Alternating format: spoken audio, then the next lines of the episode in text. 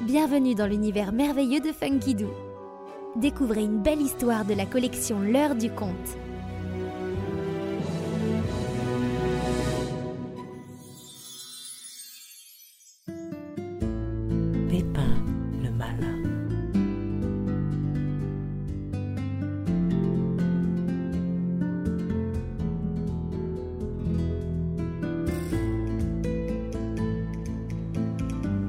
Il était une fois un pays plein de soleil, l'Espagne. Là-bas, les gens aiment chanter, danser et faire la fête au son des guitares et des castagnettes. Ils aiment aussi beaucoup raconter des histoires, comme celle-ci. Pépin habitait dans une petite maison entourée d'oliviers. Il n'était pas très grand pour son âge, à peine quelques centimètres en fait. Mais il était aussi vif et joyeux que n'importe quel autre petit garçon. Un jour d'été brûlant, une coccinelle entra dans la maison pour se rafraîchir. Elle s'appelait Olguita. Pépin lui posa mille questions sur le monde au dehors et ils devinrent amis. Dis, Olguita, qu'y a-t-il dehors derrière les oliviers Hmm, un champ de blé aux épis dorés.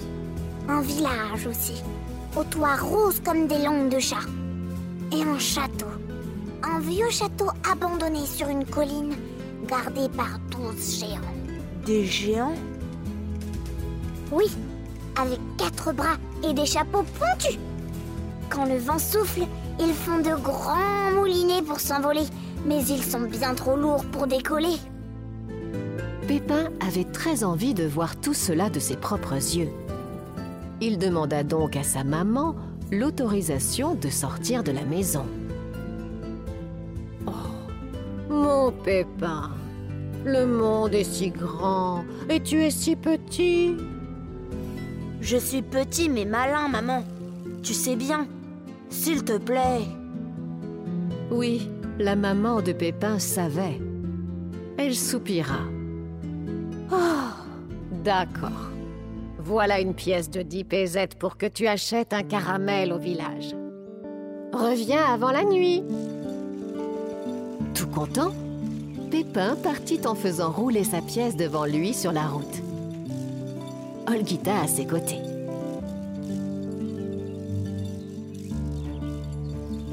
Longeant une barrière, Pépin sentit la terre trembler sous ses pieds. Boum, boum, boum. Olguita vola plus haut pour voir. Qu'est-ce que c'est? Un géant? Non, c'est un taureau sauvage. Il a l'air furieux. Il donne de grands coups de tête dans un arbre, comme s'il voulait le faire tomber. Pépin escalada la barrière.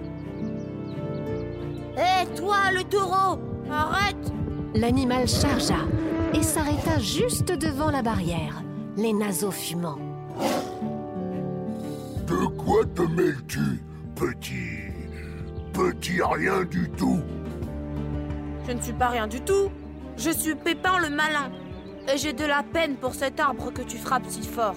Ce pommier me nargue. Il ne reste qu'une pomme. Elle est mûre à point. Mais elle ne tombe pas. Aujourd'hui, je l'aurai, même si je dois abattre l'arbre. Rien ne résiste à Bernardo, le plus grand taureau sauvage de Castilla-La Mancha.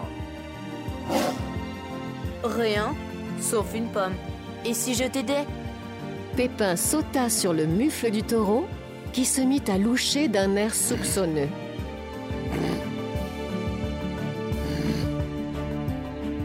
Pourquoi ferais-tu ça pour moi Pour te rendre service, tout simplement.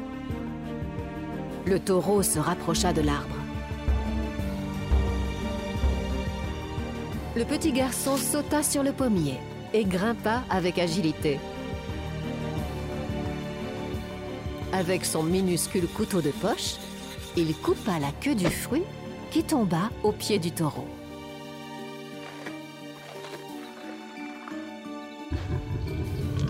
Tu vois, Bernardo, même un grand costaud comme toi peut avoir besoin d'un petit malin comme moi. Bernardo le remercia et Pépin reprit sa route avec Olguita, roulant sa pièce devant lui.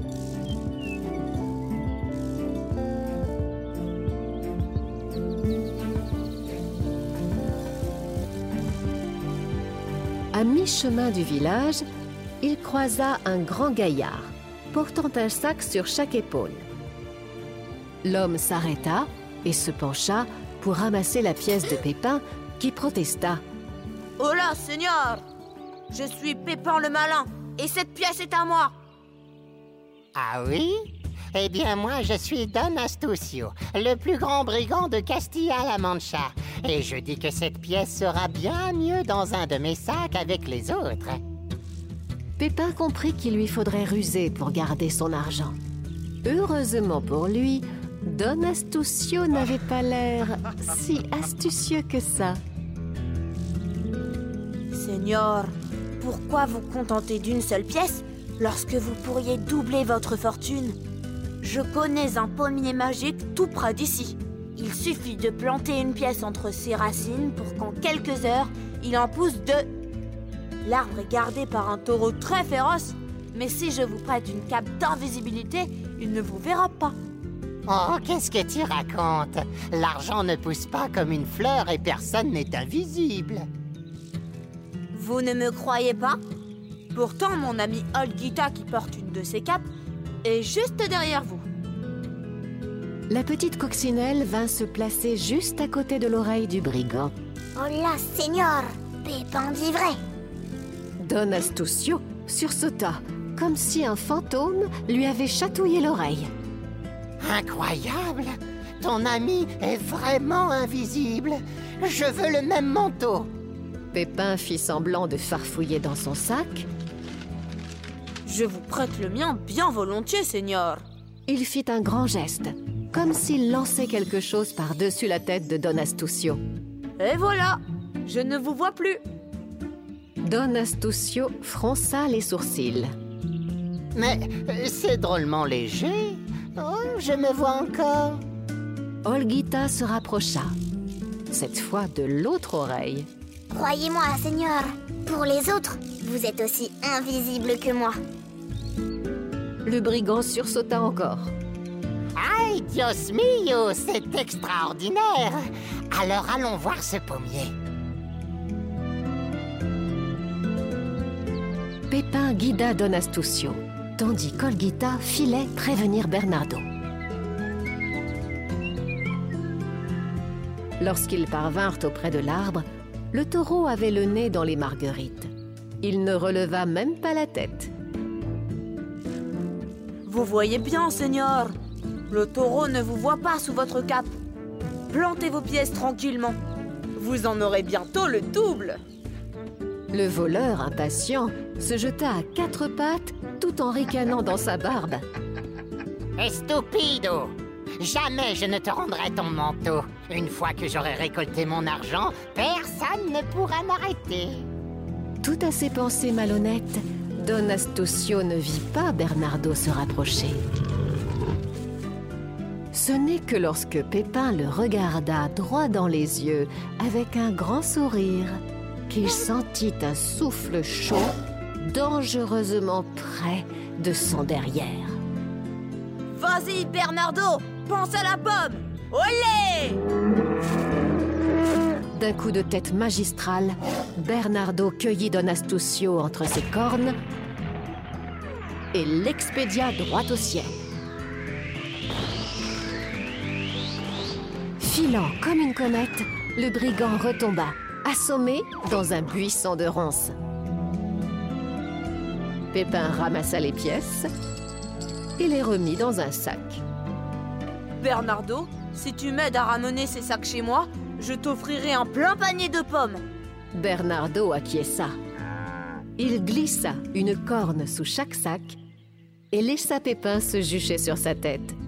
Olguita à ses côtés. Quel drôle d'équipage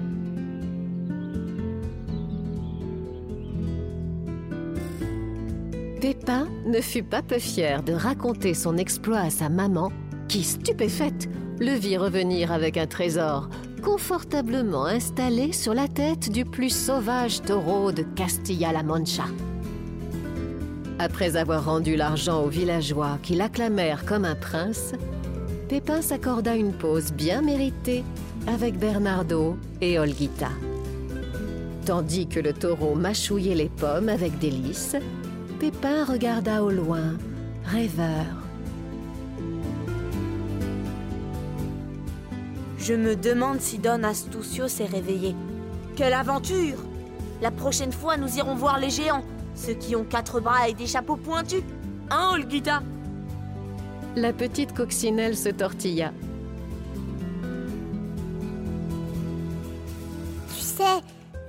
Ça, mais j'ai un peu exagéré. Ce ne sont pas vraiment des géants. En fait, ce sont plutôt des moulins.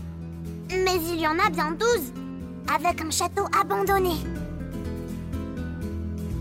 Pépin éclata de rire. Eh bien, tant pis, on fera comme si. Je serai un vaillant chevalier, tu seras mon fidèle serviteur et nous irons affronter ces terribles créatures pour sauver une belle princesse prisonnière au château. Qu'en dis-tu Je dis que toi, Pépin, tu es bien le plus grand des petits malins. Ainsi se termine l'aventure de Pépin le Malin. Enfin, l'une de ses aventures.